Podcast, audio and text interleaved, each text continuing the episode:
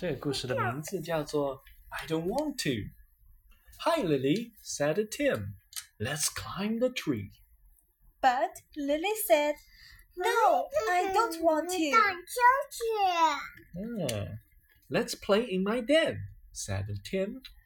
But Lily said, No, I don't want to. Hmm. Well, do you want to ride my bike? asked Tim. Said Lily. I don't want to. Do you want to go on my swing? asked Tim.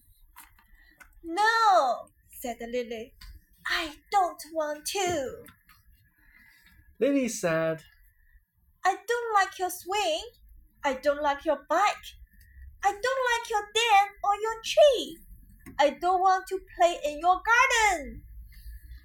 Then Tim saw Ali. Hi, Tim, called Ali, Let's climb your tree.